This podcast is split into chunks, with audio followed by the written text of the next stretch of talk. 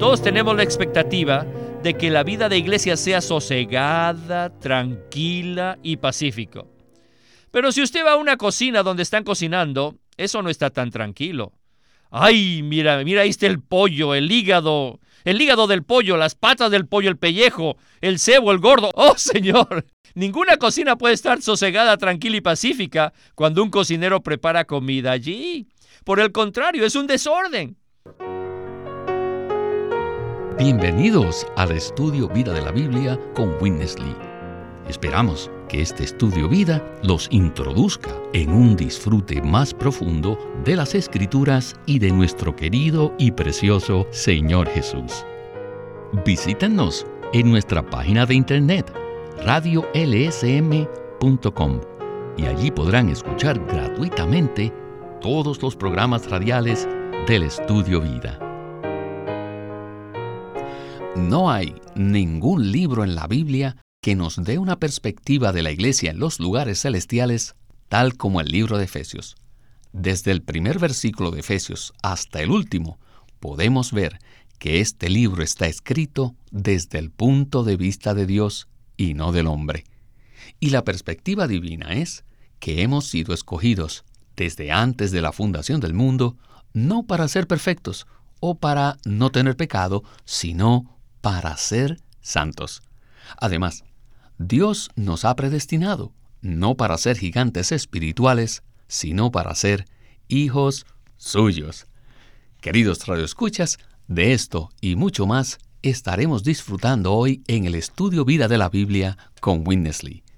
El mensaje de esta ocasión se titula Predestinados para afiliación. Y nos acompaña Sterling Bayasi. Bienvenido, Sterling. Es maravilloso estar aquí para disfrutar el libro de Efesios. Amo este libro, ya que nos muestra la iglesia como el cuerpo de Cristo. Hoy llegamos al versículo 5, el cual nos habla de haber sido predestinados para afiliación.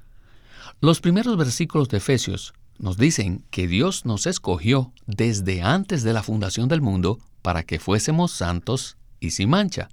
Luego, dice que Dios nos predestinó para afiliación, lo cual indica claramente que Dios es nuestro Padre y nosotros sus hijos. La gramática de estos versículos vincula la elección con la predestinación. ¿No es así, Sterling? Es cierto. El versículo 4 dice que Dios nos escogió para que fuésemos santos y luego en el versículo 5 viene la frase, predestinándonos para filiación. ¿Cómo fue posible que Dios nos escogiera para que fuésemos santos? Simplemente al predestinarnos para filiación, lo cual significa que fuimos designados o marcados para ser los hijos de Dios. En el mensaje anterior hablamos acerca de la santidad y vimos que ser santos no se refiere a ser libres de pecado o ser perfecto o comportarse bien, como muchos cristianos piensan.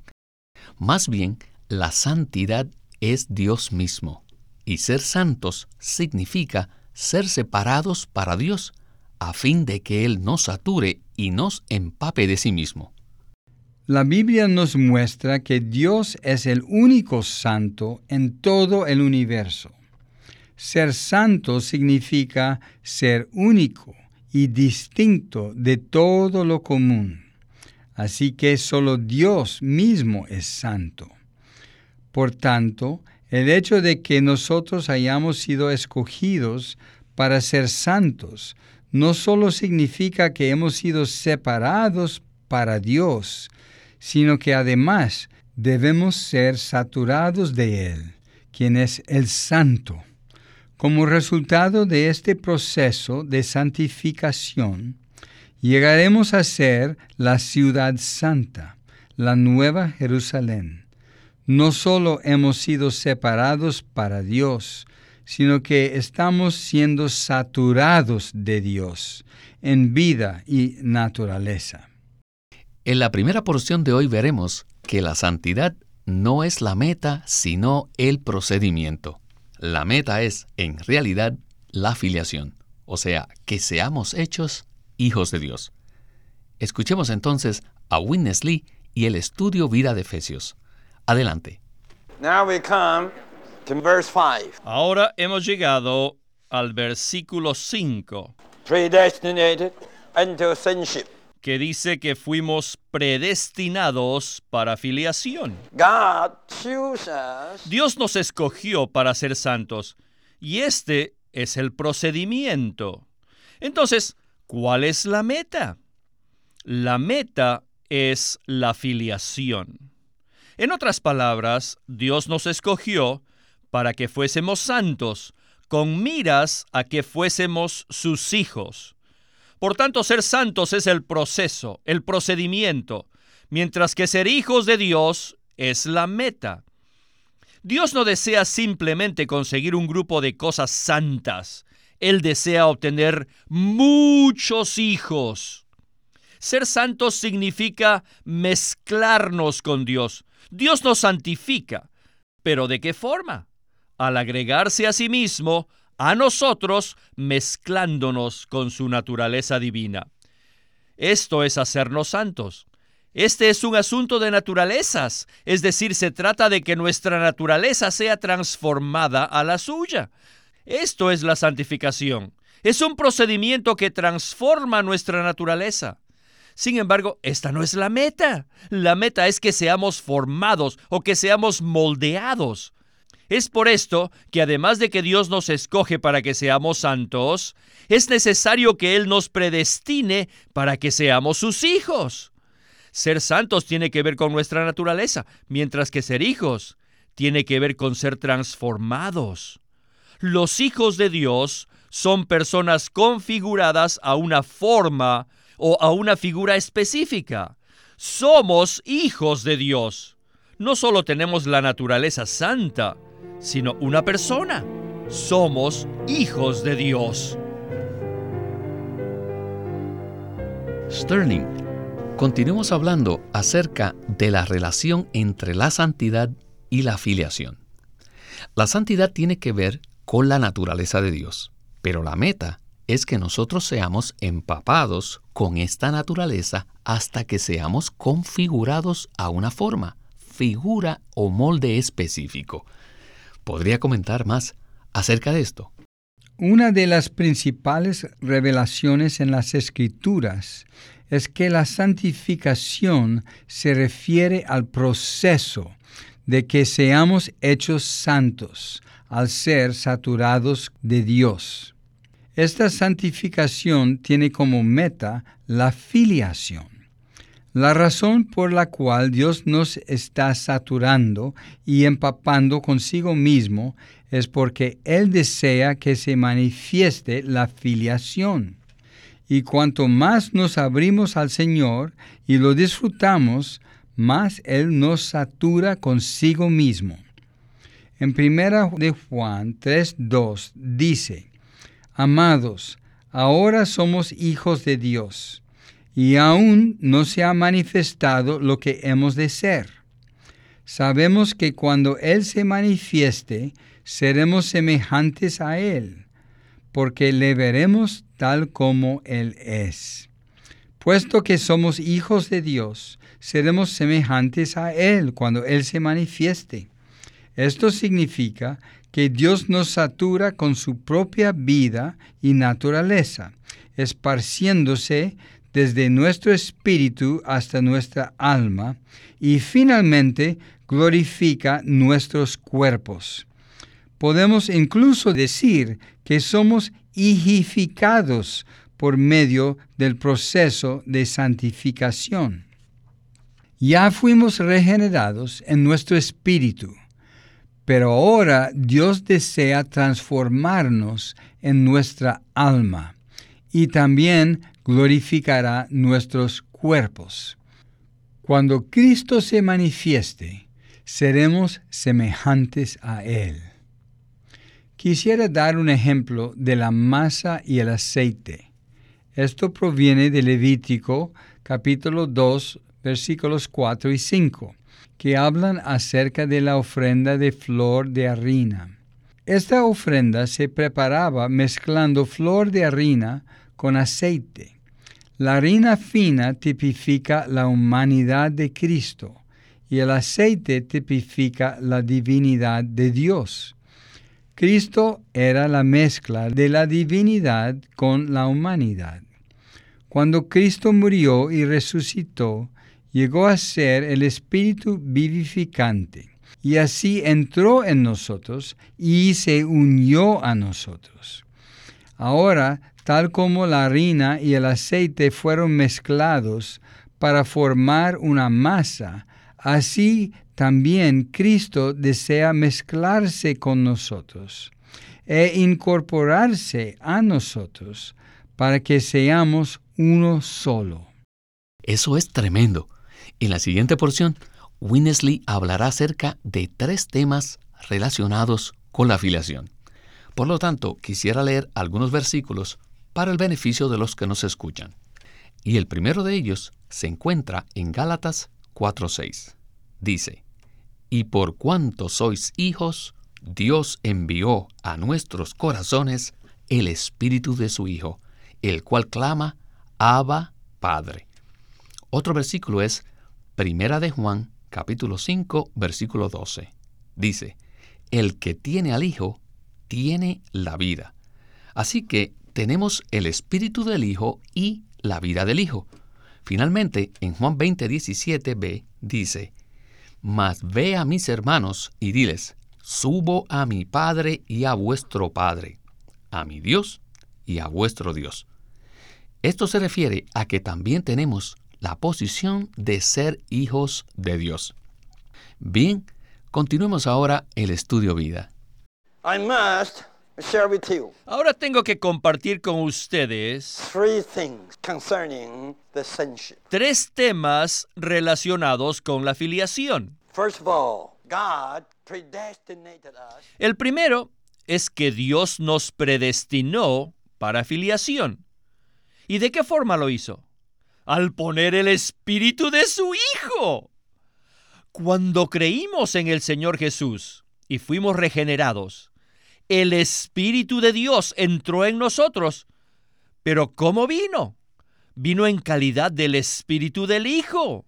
Es por eso que después de ser regenerados podemos clamar con facilidad y podemos clamar dulcemente, Abba, Padre. Cuando clamamos al Padre de esta manera, tenemos un sentimiento tierno, íntimo. Y este sentimiento es una prueba fuerte de que el Espíritu del Hijo de Dios está dentro de nosotros. Y número dos, no solo fuimos predestinados para filiación mediante el Espíritu del Hijo, sino también en la vida del Hijo de Dios somos hijos en vida. Esto es muy subjetivo. Es una maravilla que poseemos la vida del Hijo de Dios. Como dice Primera de Juan 5:12, el que tiene al Hijo tiene la vida. Por tanto, nosotros no somos hijastros, no somos yernos o nueras de Dios, sino hijos engendrados por su vida. Tal vez en ocasiones rechazamos al Espíritu del Hijo de Dios, pero nunca podremos rechazar su vida, porque ésta se ha convertido en nuestro propio ser. Yo creo que ustedes saben de qué estoy hablando, ¿verdad? Muchas veces vivimos de tal manera que rechazamos al Espíritu y vivimos también contra nosotros mismos. Estamos en contra de nuestro ser y no estamos contentos, ni siquiera con nosotros mismos. Pero si clamamos, Abba Padre, y vivimos conforme a la vida del Hijo de Dios, tendremos gozo en lo más recóndito de nuestro ser. De hecho, todo nuestro ser estará lleno de gozo. Además de poseer el Espíritu de Dios y tener la vida del Hijo de Dios, también tenemos la posición del Hijo de Dios. ¿Y para qué es esto? Esto es para la herencia. De hecho, la filiación se relaciona más con la posición que con la vida. Todo esto nos hace aptos para recibir nuestra herencia. Ya que somos hijos de Dios y tenemos la filiación, heredaremos todo lo que Dios es y todo lo que Dios tiene, porque somos los hijos, con la posición. Tenemos la posición legal para heredar todas las riquezas del Padre. En Apocalipsis 21:7 dice, El que venza heredará estas cosas, y yo seré su Dios, y él será mi hijo. Aunque hoy somos hijos de Dios en cuanto a la vida, el universo todavía no puede ver que somos hijos de Dios en cuanto a posición. Pero cuando se manifieste la nueva Jerusalén, el universo sabrá que somos hijos de Dios, tanto en posición como en vida. Sterling, Dios nos predestinó para filiación, y hay tres elementos importantes que Winnesley acaba de mencionar en cuanto a este proceso. Me gustaría entonces que usted comentara acerca de cómo fuimos predestinados para filiación mediante el Espíritu del Hijo, la vida del Hijo y la posición del Hijo.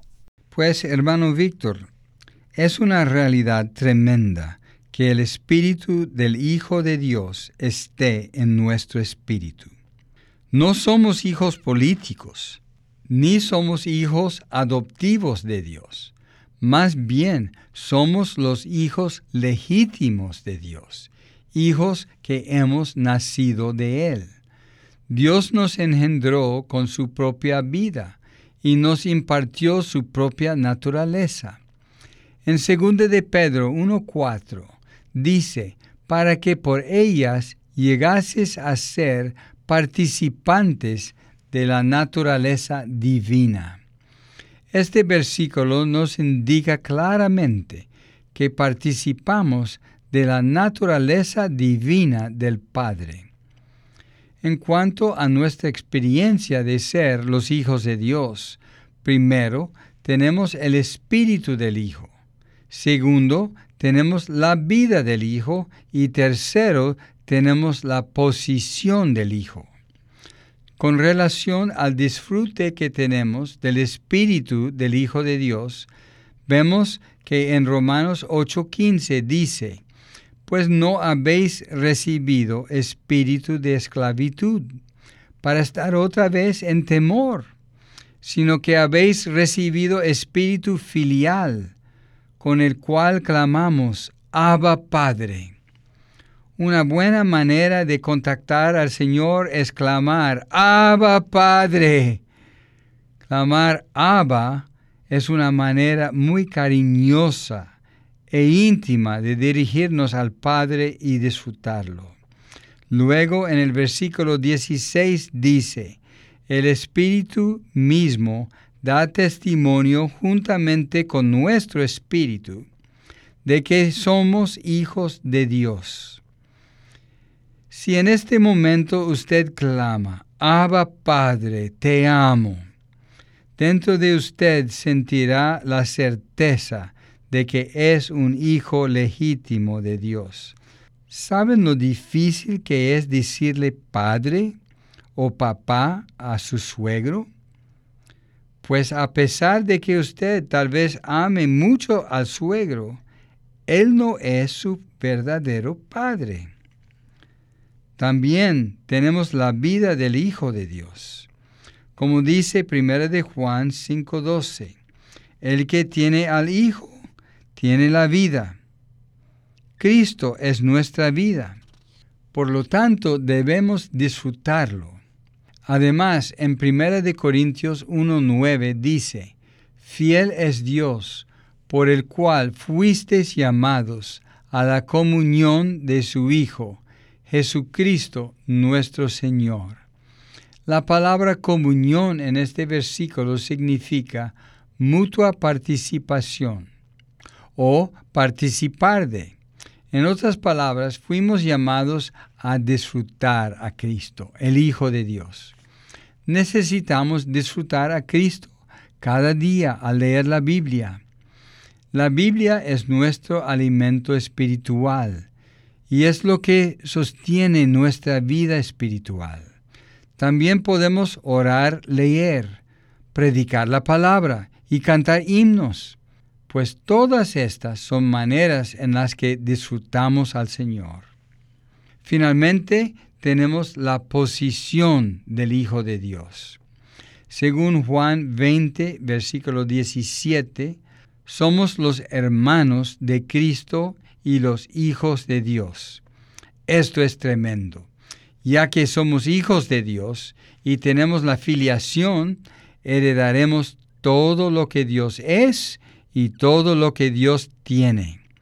Tenemos la posición legal para heredar todas las riquezas del Padre. En los segmentos anteriores hablamos acerca de cómo la flor de harina y aceite se mezclan para formar la masa. Pero para acabar el proceso todavía es necesario que la masa se conforme al molde y entonces sea horneada. En la siguiente porción, Winnesley hablará acerca de que todos los hijos de Dios necesitamos ser conformados. El versículo clave es Romanos 8:29, que dice, porque a los que antes conoció, también los predestinó para que fuesen hechos conformes a la imagen de su Hijo para que Él sea el primogénito entre muchos hermanos. Vayamos pues a la próxima sección. Ustedes son hijos de Dios. Tienen el Espíritu. Ustedes tienen la vida y tienen la posición de hijos, pero deben darse cuenta que en vuestra naturaleza, en vuestra forma de ser, no lo son. Tal vez digamos, alabados el Señor, aleluya, somos los hijos de Dios, tenemos la vida, tenemos el Espíritu, tenemos la posición. Entonces el Padre nos dice, muy bien, pero todavía no están santificados. Necesitan más mezcla todavía. Permítanme mezclar mi naturaleza divina con la de ustedes. Les digo, hermanos, esta es la vida de iglesia. Y de una manera práctica, la vida de la iglesia está en la elección. La vida práctica de la iglesia se funda en el hecho de que Dios nos escogió para que seamos santos y nos predestinó para filiación, lo cual incluye tener el espíritu, la vida y la posición. Debido a que tenemos estos tres factores, el Padre a menudo nos pone en una licuadora a fin de que seamos santificados en nuestra forma de ser. En ocasiones el Padre parece decir, oh, esto es maravilloso. Hijo mío, ya tienes el espíritu, la vida y la posición. Pero aún necesitas mezclarte con mi naturaleza santa. Te escogí para que fueras santo, ahora voy a trabajar en ti para hacerte mi Hijo Santo. En esto consiste la vida de la iglesia. Todos tenemos la expectativa de que la vida de iglesia sea sosegada, tranquila y pacífico. Pero si usted va a una cocina donde están cocinando, eso no está tan tranquilo. Ay, mira, mira, ahí está el pollo, el hígado del pollo, las patas del pollo, el pellejo, el cebo, el gordo. Ninguna cocina puede estar sosegada, tranquila y pacífica cuando un cocinero prepara comida allí. Por el contrario, es un desorden. Si la cocina no estuviera en ese estado durante la preparación de los alimentos, no se podría disfrutar de un banquete después. Hoy la vida de iglesia es como una cocina en la cual las cosas están dispersas por todas partes. Por un lado, la vida de iglesia es maravillosa y gloriosa. Por otro lado, está en desorden con el fin de que nos mezclemos con Dios y seamos hechos santos. Finalmente, un día, seremos conformados a la imagen del Hijo. Aleluya. No puedo más que decir aleluya. El proceso de que seamos conformados a la imagen del Hijo primogénito de Dios se compara a la preparación de alimentos en una cocina. Si vemos todos nuestros problemas bajo esta luz, recibiremos mucha ayuda. ¿No cree usted así? Sí, es una gran ayuda. Romanos 8, 28 al 29 habla acerca de este proceso. El versículo 28 dice que a los que aman a Dios, todas las cosas cooperan para bien. Y según el contexto, conforme al versículo 29, el bien aquí se refiere a que Cristo sea forjado en nuestro ser para que finalmente seamos conformados a la imagen del Hijo de Dios. Cuando la Biblia dice, todas las cosas cooperan para bien, a qué se refiere la frase todas las cosas. Esto incluye todas las personas, todos los asuntos y todas las circunstancias, las cuales Dios usa para hacer que volvamos a Él y nos mezclemos con Él. Todas las cosas es precisamente la cocina. Cuando nos abruman una gran cantidad de presiones, nos damos cuenta de que estamos carentes de Cristo y que no lo conocemos tan bien como deberíamos. Todas las cosas que nos presionan nos llevan a buscar al Señor desesperadamente para que seamos conformados a su imagen. Dios desea transformarnos para que seamos conformados a la imagen de su Hijo. Solo de esta manera podremos expresar a Cristo en nuestras vidas. Dios utiliza la cocina para hornearnos y forjar a Cristo en nosotros. De modo que así lleguemos a ser un delicioso platillo de Cristo para que las demás personas puedan saborearlo. Todos necesitamos permanecer en la cocina a fin de que la naturaleza divina sea añadida más y más a nosotros. De esa manera manifestaremos la fragancia y el sabor de Cristo en nuestras vidas. Y a usted, Sterling, muchas gracias por acompañarnos en el estudio Vida de la Biblia con Winnesley. Muchas gracias de nuevo, hermano Víctor, por invitarme a disfrutar el estudio vida del libro de Efesios una vez más.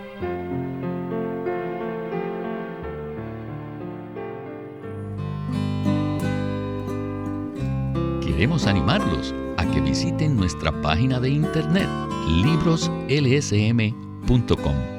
Allí encontrarán los libros impresos del Ministerio de Watchman Nee y Witness Lee, la Santa Biblia versión recobro con sus notas explicativas y también encontrarán folletos, himnos, varias publicaciones periódicas y libros en formato electrónico. Por favor, visiten nuestra página de internet libroslsm.com una vez más, libroslsm.com. Llámenos a nuestro teléfono gratuito 1-800-810-1149. Además, si desean, pueden comunicarse con nosotros enviándonos un correo electrónico a estudiovida.lsm.org. Una vez más, estudiovida.lsm.org lsm.org.